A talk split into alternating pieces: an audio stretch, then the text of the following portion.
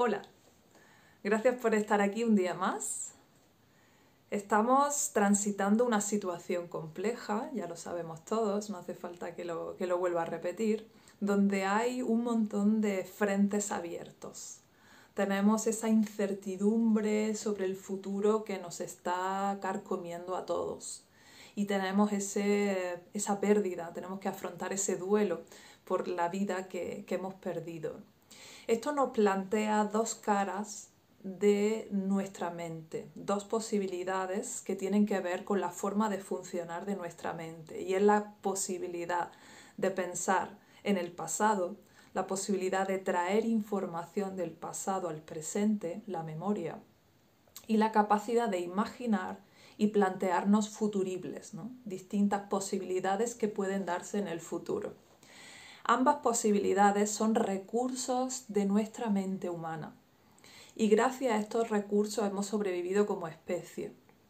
Como mamíferos somos, somos muy pequeñitos, somos vulnerables, no tenemos grandes garras, no tenemos dientes fuertes, no tenemos mucho pelo, bueno, unos más que otros, pero en general somos animales que estamos un poco en desventaja con otros animales más fuertes.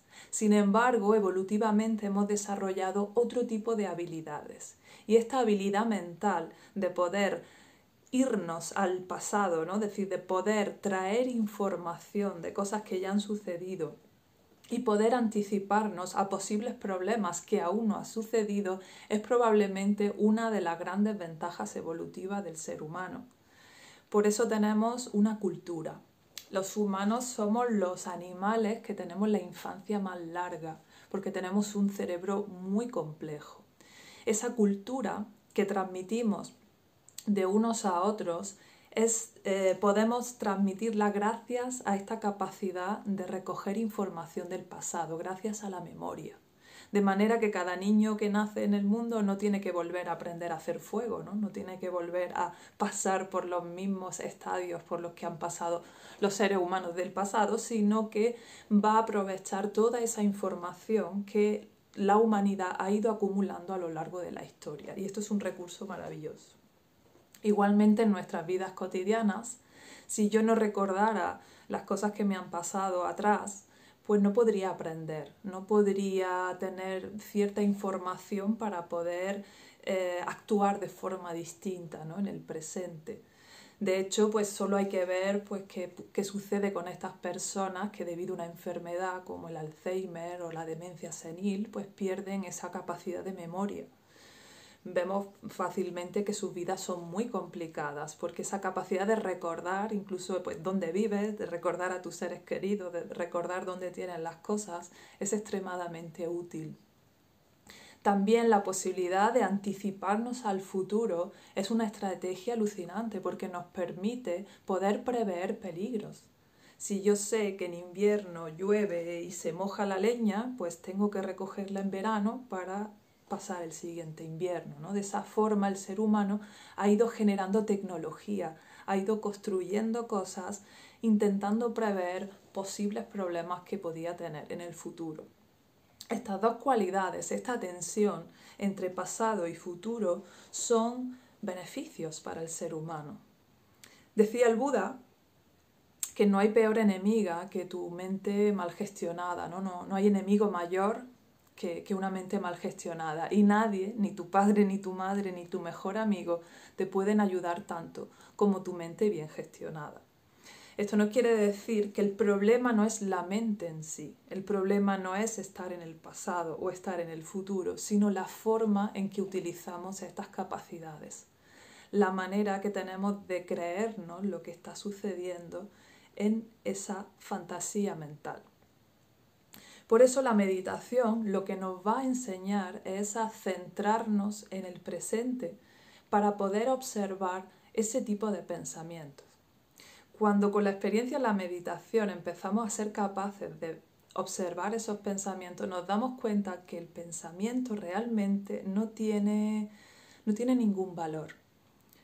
En realidad, yo me atrevería a decir, y a lo mejor aquí me van a salir críticos por todas partes, que todos los pensamientos son falsos. todos los pensamientos que tenemos son ilusiones, no tienen consistencia real, no existen. Les damos existencia a los pensamientos cuando nos los creemos, cuando realmente les doy peso, le doy credibilidad. Y cuando yo me creo un pensamiento, entonces lo arraigo a través de una emoción en mi cuerpo. Si yo creo que no voy a tener comida mañana, eso me va a generar un miedo en el presente. Y es ahí cuando ese pensamiento para mí toma realidad. Ahora, si por mi mente pasa el pensamiento, no vas a tener comida mañana, y yo, le, y yo lo observo y digo, qué tontería si tengo la nevera llena, ahí no le estoy dando credibilidad al pensamiento y de esa forma el pensamiento no tendría ningún poder sobre mí. Entonces aquí es donde la mente se puede volver tu enemiga, cuando te quedas atascado en ciertos recuerdos del pasado que ya no puedes solucionar, en lugar de aprender y de centrarte en el presente con ese aprendizaje, te quedas simplemente atascado en lo que pasó, o cuando empiezas a crear futuros que realmente mm, probablemente no van a existir. ¿Y qué suele pasar normalmente? Que esos futuros, esa idealización de lo que puede pasar, normalmente tiende a ser negativa. ¿Y esto por qué es así? Yo creo personalmente que los seres humanos eh, no venimos precisamente de, de una vida fácil. Justo los seres humanos que han sobrevivido a lo largo de la historia son aquellos que se han enfrentado a los mayores peligros, han sobrevivido en climas extremos, han tenido que generar estrategias para cazar o para conseguir alimentos, han tenido que vivir muy atentos a todos los peligros que estaban sucediendo alrededor, con lo cual los humanos que sobrevivieron eran aquellos que más pendientes estaban de los peligros y por tanto pudieron resolverlos. Por eso la mayoría tenemos esa tendencia a que nuestros pensamientos del futuro suelen ser no catastróficos, bueno, algunos sí, yo soy bastante conspiranoica, sino que tendemos a pensar en negativo. O sea, que tendamos a preocuparnos, que tendamos a, a creer que las cosas se van a poner peor, sería quizá un recurso que nos ha hecho prepararnos mejor en el presente. ¿no? Dicen que las personas que tienden a tener pensamientos más negativos quizás no son más felices, quizás sufren un poco más, pero están más preparadas para la adversidad. Están, eh, digamos, pueden generar muchísimos más recursos en el presente, pueden generar soluciones para todos esos problemas imaginarios que tienen. Entonces, aquí hay algo útil en todo esto. Y decir, que tu mente tienda a ponerse en lo peor sería natural. Y en realidad tu mente lo que está queriendo hacer ahí es protegerte, es ayudarte, es hacer que sobrevivas con más posibilidades. Porque al fin y al cabo tu mente es un recurso para tu supervivencia. La mente lo único que quiere es que sobrevivas. Y sobrevivas entera. Porque la naturaleza, cualquier pequeño rasguño puede acabar en una infección y por tanto en la muerte. Tu mente quiere seguridad, tu mente quiere control de la situación, porque eso le hace sentirse con más posibilidades de supervivencia. Entonces, si yo me pongo a imaginar el peor futuro posible y utilizo esa información para generar estrategias en el presente, voy a estar muchísimo más preparada para la adversidad. Entonces, que tu mente se tienda a poner en lo negativo no es un capricho, no es que seas erróneo, no es que tu mente funcione mal, todo lo contrario. Eres hijo de los supervivientes. Eres hijo de los que lo pasaron peor y se enfrentaron, pero sobrevivieron y tiraron para adelante. Con lo cual, esa tendencia a ponerse en situaciones mm, dolorosas, posibles eh, situaciones dolorosas, es un recurso evolutivo, es una capacidad que tenemos. La cuestión es ¿Qué hago yo con esa información? ¿Me la creo o no me la creo? Yo tengo la capacidad de imaginar posibilidades en el futuro, pero eso no quiere decir que lo que yo estoy imaginando vaya a pasar. Imaginemos que Bueno, en esta situación, la verdad que aún no, no, he experimentado lo suficiente como para que se me ocurran ejemplos en esta situación de confinamiento, pero bueno, imaginemos que me invitan a una fiesta. Cuando todo esto acabe, me invitan a una fiesta y, y yo empiezo a pensar, pues bueno, ¿dónde va a ser la fiesta? ¿Qué actividades vamos a hacer? ¿Qué tiempo va a hacer? Todo eso solo para, por ejemplo, elegir la indumentaria, ¿no? Para saber cómo voy a ir vestida pues empiezo a pensar pues en todo eso, ¿no? en todas esas posibilidades. ¿Eso que va a hacer? Que yo pueda afinar aún más en mi capacidad de elegir una indumentaria mejor. El problema es creerme que eso que yo me estoy imaginando va a suceder en la realidad. Es decir, si yo al final voy a la fiesta y resulta que la situación es totalmente diferente a como yo me la he imaginado, que es completamente distinta a mi expectativa, lo normal es que me sienta frustrada. Porque decir, ostras, esto no es lo que yo me he imaginado, esto es otra cosa. Entonces, realmente tu mente no tiene el problema. La mente te ha, te ha estado dando posibles situaciones en el futuro para que tú puedas elegir la ropa que llevas puesta. Ahora, el problema es que tú te creas que todo eso que has estado imaginando va a ser verdad 100% la mente no tiene la culpa de eso. ¿no? Es decir, la capacidad de pensar en el futuro te da opciones, te da posibilidades, pero nadie te dice que todas esas posibilidades vayan a ser realidad. Y aquí es donde podemos empezar a parar esta mente que se va al pozo, digamos, de la catástrofe, ¿no? la, la mente que se va en estos días a pensar en lo peor que puede pasar. Entonces, que tienda a ponerse en posibles problemas es natural, lo aceptamos. Pero ahora se trata de que cuando yo observe que mi mente se pone en situaciones demasiado complejas, ahí es donde yo tengo que parar. Ahí es donde yo tengo que poner freno. Yo no soy mi mente, yo no soy mis pensamientos. Por eso yo puedo elegir enfocar mi atención en ellos o no hacerlo. Y esta es la enseñanza profunda que nos da la meditación. Cuando no medito, cuando no tengo ese entrenamiento en poder observar mis pensamientos, me confundo con ellos. Soy mis pensamientos, con lo cual me creo todo lo que sucede por mi cabeza. Pero cuando empiezo a practicar meditación y empiezo a centrarme en el cuerpo, y me voy dando cuenta que tengo esa capacidad de poder desenfocar la atención del pensamiento, ahí es cuando empiezo a quitarle peso. El pensamiento ya no es tan importante. ¿Me lo creo o no me lo creo? Si el pensamiento me da una información que puede ser útil, la recojo. Si esa información la analizo y veo que no es útil, la suelto. No me interesa. Sufrimos porque nos creemos al 100% todas las tonterías que piensa la mente.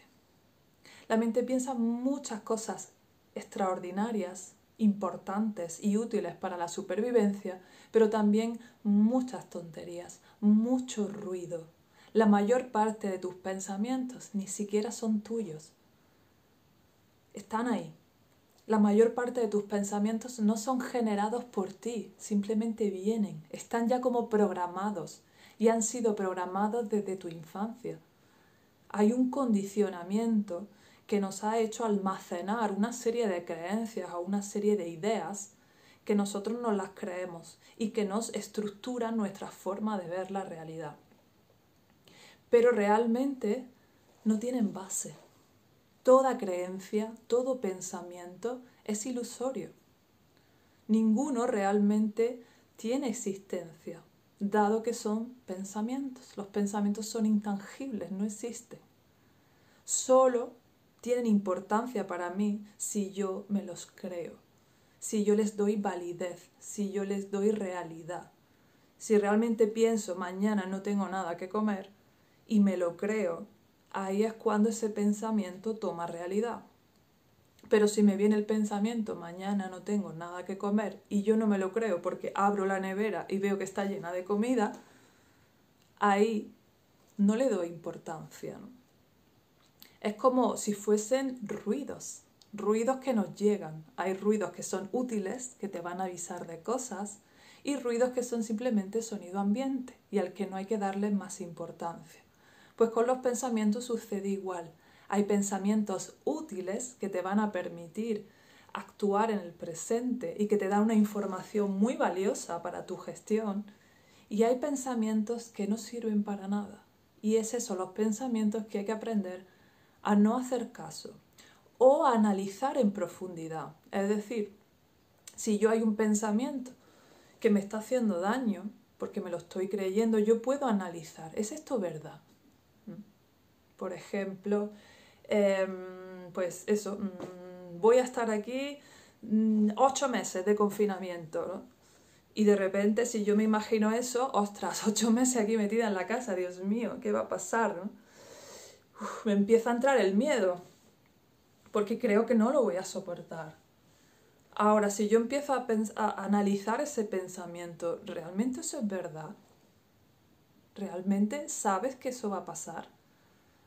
¿Tienes alguna información en el presente que te permita certificar que ese pensamiento es verdadero? La respuesta es no, no lo sé. No sé qué va a pasar mañana. Esa es la realidad. Entonces ahí donde yo puedo empezar a desechar pensamientos. Esto no lo sé, realmente no lo sé. Pensar un poquito en qué cosas pueden pasar cuando salgamos de aquí nos puede ayudar a elaborar estrategias, pues para reubicar nuestro negocio o para prepararnos de qué cosas pueden pasar. Pero hay cierto tipo de pensamientos sobre lo que va a pasar que realmente no sabemos, que realmente no te están ayudando que realmente lo único que están generando es ese miedo en el presente. Y es que la mente necesita cierto control. La mente se siente segura cuando cree que controla la situación. Por eso en nuestras casas nos solemos sentir más seguros, porque controlamos. En nuestros hábitos cotidianos nos sentimos seguros porque controlamos. Como lo he hecho en el pasado varias veces y he sobrevivido, mi mente dice, perfecto, esto es seguro, esto es fácil para mí. Pero cuando me enfrento a algo nuevo, en el que mi mente no tiene experiencia, tengo dudas de si voy a sobrevivir o no. Y la mente no quiere que te pase nada. Por eso necesitamos poner a la mente en su lugar. La mente no es un problema, la mente es una herramienta maravillosa. La mente tiene incluso una cantidad de recursos que aún no conocemos. Incluso la, lo que yo llamo conciencia puede que sea, sea, seguramente es una parte de la mente, ¿no?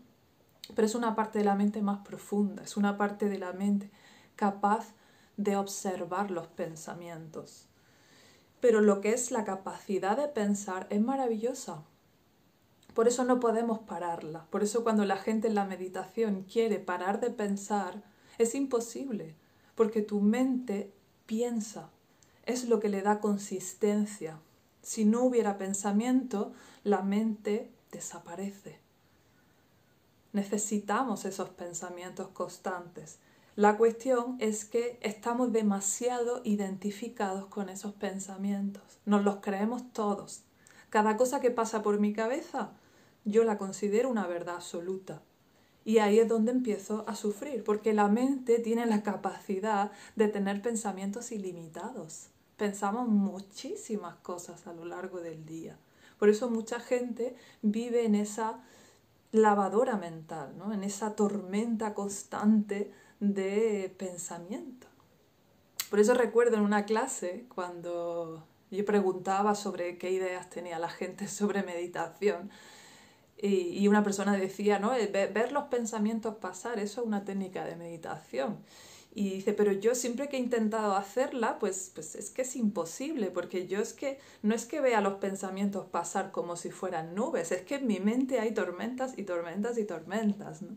Entonces esa es la realidad. Normalmente tenemos tal cantidad de pensamientos formando como una especie de ovillo enredado que no somos capaces de desidentificarnos de ese pensamiento, no somos capaces de observarlos para poder ver si esos pensamientos son verdad o no son verdad, si tengo certeza de ellos o no las tengo. Y eso es lo que nos va a hacer la meditación. Normalmente vivimos dentro de la mente, vivimos identificados con todo ese tipo de pensamientos, pero cuando en la meditación tú empiezas a estar más centrado en tu cuerpo. Y desde, desde esa capacidad de estar centrado en tu cuerpo puedes observar esos pensamientos, entonces te desidentificas, te desconectas. Y ahí es donde puedes empezar a darte cuenta de si son verdad o no. ¿Me lo creo o no me lo creo? Y ahí es donde podemos hacer ese trabajo de descubrir cuáles son nuestras creencias más profundas, cuáles son las estructuras mentales que normalmente nos mantienen en el sufrimiento. Incluso en esa, en esa suma de pensamientos hay una idea de nosotros mismos. La idea de lo que yo creo que soy no es más que una suma de pensamientos. Si yo te pregunto quién eres, pues me vas a decir tu nombre, tu profesión, tu nacionalidad o el sitio donde eres, son un montón de pensamientos. La realidad de lo que yo soy no podría ser expresada con palabras, pero cuando yo tengo que identificarme con ciertas etiquetas, voy a recurrir a ese tipo de eh, pensamientos. Entonces nos creemos que somos una serie de pensamientos, vivimos creyéndonos absolutamente todo lo que nuestra mente produce, pero la mayor parte de esos pensamientos no son ni siquiera útiles. Son pensamientos que nos mantienen en un sufrimiento constante. Y ese sufrimiento es innecesario. El dolor sí forma parte de la vida. El dolor es un recurso de la naturaleza para poder conducirte a la supervivencia, para poder conducirte al bienestar. El dolor te va marcando los límites de lo que no es adecuado para ti. El placer te va marcando los límites de lo que es adecuado para ti. Eso va a ser siempre así. Vamos a seguir sintiendo dolor, vamos a seguir sintiendo emociones agradables y desagradables. Pero todo ese sufrimiento que se genera cuando yo me creo todas esas películas mentales que suceden en mi mente, eso lo podemos liberar con la meditación porque vamos a empezar a tomar distancia de esos pensamientos. Lo voy a poder observar. Y si los observo, los puedo investigar y puedo saber si son verdad o no, si son útiles o no son útiles. Este pensamiento es útil para mí en este momento, lo agarro. Este pensamiento no es útil para mí en este momento, lo suelto. Y ahí es donde empieza a haber una libertad interior la paz interior tiene que ver con tu capacidad de encontrar ese contemplador, esa parte de ti que puede observar tus pensamientos y por tanto elegir si se los cree o no se los cree, si considera ese pensamiento útil o no lo considera útil. Y de esa manera dejar de generar películas que me están aterrorizando. Yo no soy esclava de mi mente. Yo elijo dónde pongo mi atención. Yo elijo qué pensamientos agarro y qué pensamientos suelto. Pero esto hay que entrenarlo. Como decía el otro día, esto no viene de serie. ¿Qué viene de serie? La educación que hemos tenido en la que se nos ha empujado a identificarnos con todo ese jaleo de pensamientos. Eso es lo que traemos de manera que de forma normal todos estamos metidos en la, en la tormenta mental, en la tormenta de pensamientos. Pero la meditación me va a ir ayudando a tomar esa distancia, a centrarme en el presente y de esa forma voy a ver con más claridad ese tipo de pensamientos del futuro y del pasado. Si me dan información, me dan experiencia que me va a ayudar en el presente, los agarro si simplemente me están generando miedos, emociones que realmente no me están ayudando y que realmente no me están permitiendo generar estrategia en el presente, entonces lo suelto. Porque hay una diferencia entre la preocupación y la previsión. En la previsión yo soy capaz de anticiparme a un problema y generar soluciones en el presente para resolverlo cuando llegue el momento, si llega.